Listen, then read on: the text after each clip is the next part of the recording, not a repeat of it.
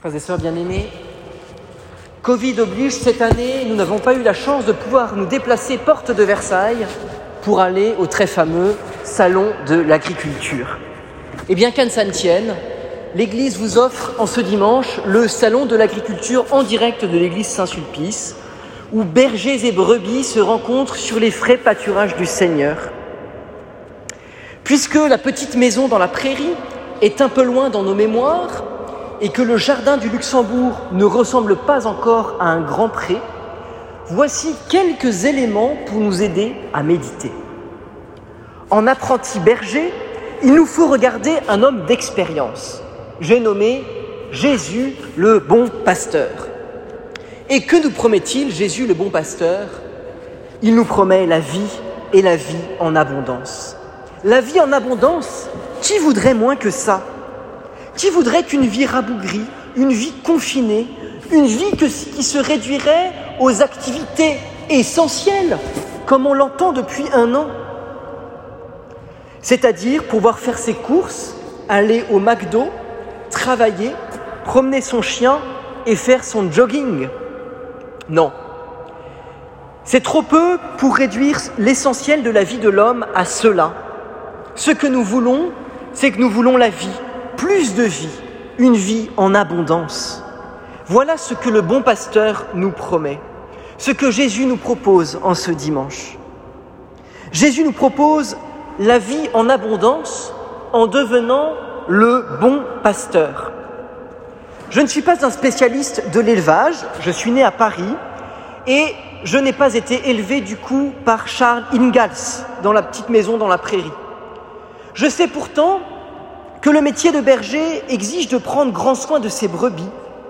Il faut les tondre, leur donner de l'herbe grasse, aller chercher celle qui est perdue, mettre une clôture, etc., etc.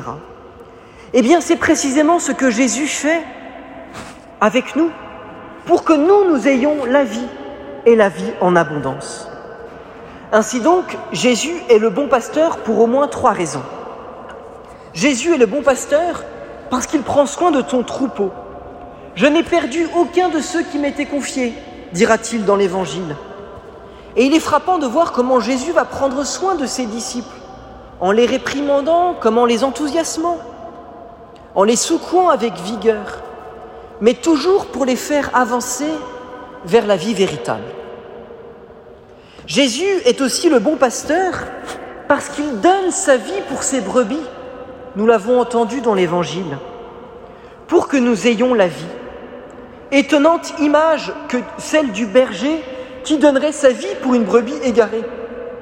Franchement, imaginez deux secondes une bergerie dans les Pyrénées et que le gars, il aille crever dans une crevasse juste pour sauver une pauvre brebis. Eh bien, c'est ce que Jésus fait avec nous. Et troisième raison, si Jésus est le bon pasteur, c'est parce qu'il nous conduit sur des prés d'herbes fraîches. C'est-à-dire qu'il nous ouvre les portes du ciel en nous montrant le chemin à suivre. Et c'est là, comme nous le disait la deuxième lecture, que nous deviendrons semblables à lui, parce que nous nous verrons tel qu'il est, au ciel dans la gloire du ciel. En ce dimanche du bon pasteur, chers amis, c'est la journée mondiale de prière pour les vocations, en particulier pour les vocations sacerdotales. Et comment ne pas, en cette église Saint-Sulpice, qui a vu penser tant et tant de prêtres et d'apprentis prêtres, de séminaristes, évoquer un petit peu cette figure du prêtre Car c'est bien gentil que Jésus soit le bon pasteur qui guide son peuple. Mais il faut l'avouer, il a du mal à le faire tout seul. Je vous raconte une histoire drôle pour le comprendre. On raconte qu'un jour, un évêque vient faire la visite pastorale dans une paroisse. Et donc, euh, l'évêque vient visiter tous les services de la paroisse, tout ça, tout ça. Et puis, euh, à la fin, euh, il y a la grande messe finale. Et puis, dans la procession d'entrée, vous savez, il dit un petit mot au curé. Père, qu'est-ce que l'Esprit Saint fait du bon travail dans votre paroisse? Et le prêtre du tac au tac de répondre eh bien, monseigneur, il fallait voir l'état de la paroisse quand l'Esprit Saint était tout seul à s'en occuper. Quel réalisme Et c'est pourquoi Jésus a institué des prêtres qu'il configure à lui pour qu'à leur tour ils donnent la vie pour les brebis, pour en prendre soin, pour les conduire. Alors c'est beau tout cela, mais au fait, c'est quoi un prêtre? Un prêtre, trois choses. Ça marche par trois aujourd'hui. Hein trois choses. D'abord, un prêtre. Non, je crois qu'il y en a plus que trois en fait. C'est peut-être une bêtise. On verra.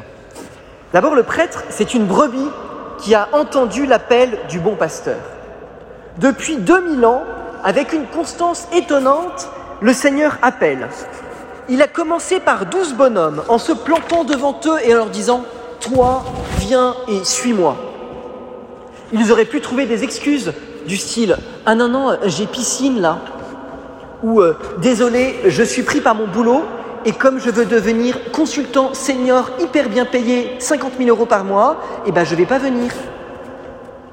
Ou bien, ah non, désolé, il n'y a qu'une égonde qui m'a invité ce soir. Mais au lieu de cela, ils ont choisi l'aventure avec le Seigneur. Ils ont risqué leur vie au risque de Dieu. Aujourd'hui comme hier, le Seigneur appelle des jeunes au fond de leur cœur, comme un murmure. Pourquoi pas devenir prêtre? Le prêtre, c'est un homme imparfait, dont Jésus veut se servir pour communiquer sa grâce. On attend beaucoup de nos prêtres, peut-être trop, au point de faire peur à des jeunes. Quelle pression mettons parfois sur les prêtres? Je le disais ici même, le jeudi saint. Car le prêtre est un homme, comme vous, comme moi, avec ses qualités et ses défauts. Mais c'est un homme que Jésus a greffé sur lui pour communiquer la grâce de son amour, pour que par lui nous recevions les sacrements. Demandons au Seigneur d'arriver toujours à voir cela au-delà des qualités et des défauts très humains de nos prêtres.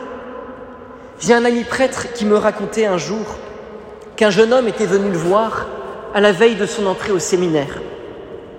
Et il lui disait, mais écoute, je te remercie parce que c'est grâce à toi que j'ai, je me suis décidé à entrer au séminaire. Alors là, euh, c'était à la veille de son ordination, pardon. Alors là, le prêtre, il était tout refait en se disant, euh, super, il a dû repérer comme je priais bien, euh, il a dû adorer ma dernière homélie sur Star Wars, ou bien je sais pas quoi. Et là, le, le jeune séminariste de lui répondre, tu te souviens T'étais venu à mon dernier camp scout, quand j'étais chef de patrouille. Et bien là, je me suis rendu compte d'une chose, c'est qu'il n'y avait pas besoin d'être parfait pour être prêtre. Pierre, Jacques, Jean, André n'étaient pas parfaits. Nous non plus. Emmanuel ni moi ne sommes parfaits. Ni ceux qui deviendront prêtres demain non plus. Un prêtre, c'est un homme qui a choisi de consacrer son humanité dans le célibat. Souvent, quand nous rencontrons des non-croyants, ils sont interpellés par ce signe du célibat. Sans vraiment connaître le Christ, ils sentent que ce choix radical du Seigneur, de, comme dit Saint Benoît, ne rien préférer à l'amour du Christ, il y a quelque chose de vrai. Oui, dans le monde, certains hommes choisissent de donner toute leur vie à Dieu pour que par eux le monde ait la vie, la vie en abondance. Le prêtre offre son corps et sa personne à Dieu, comme le Christ l'a dit, Ceci est mon corps livré pour vous. Le prêtre c'est enfin un homme qui donne la vie, qui donne sa vie, pour que les autres aient la vie de Dieu. Pensez donc que sans prêtre, vous n'auriez pas de messe, que sans prêtre, vos péchés ne seraient pas remis, que sans prêtre, vous n'auriez pas le secours de la grâce du sacrement de mariage, que sans prêtre, qui viendrait au secours des mourants? Alors oui, frères et sœurs, en ce dimanche, et c'est mon dernier point, j'aimerais vous redire qu'être prêtre, c'est beau. C'est prendre au sérieux que Jésus donne la vie et la vie en abondance. Le job du prêtre, c'est donc de répandre dans le monde la vie en abondance. Quelle joie de remettre les péchés et les fardeaux si lourds dans ce confessionnal de nombreuses heures par semaine. Quelle joie d'accompagner les gens sur le chemin de la vie avec Dieu pour qu'ils apprennent, apprennent à prier ou à aimer le Seigneur. Quelle joie de pourvoir par sa parole et par ses mains, faire venir Jésus sur l'autel pour que le peuple de Dieu soit nourri de ses sacrements. Quelle joie d'annoncer l'Évangile et de prêcher avec enthousiasme une bonne nouvelle. Quelle joie de monter des projets d'évangélisation pour que le quartier, notre ville, notre pays, notre monde entier entendent parler de l'Évangile de Jésus. Quelle joie de pouvoir être témoin de l'action de l'Esprit Saint dans les cœurs, en accompagnant les gens vers le mariage ou le baptême, en les aidant à franchir le cap de la mort. Quelle joie Être prêtre, c'est un bien beau cadeau que le Seigneur puisse nous faire. Certains d'entre nous se sont peut-être déjà posé la question dans leur cœur. Prions pour eux, parce que si le Seigneur les appelle à ce chemin-là, ce sera pour eux un chemin de joie et pour toute l'Église.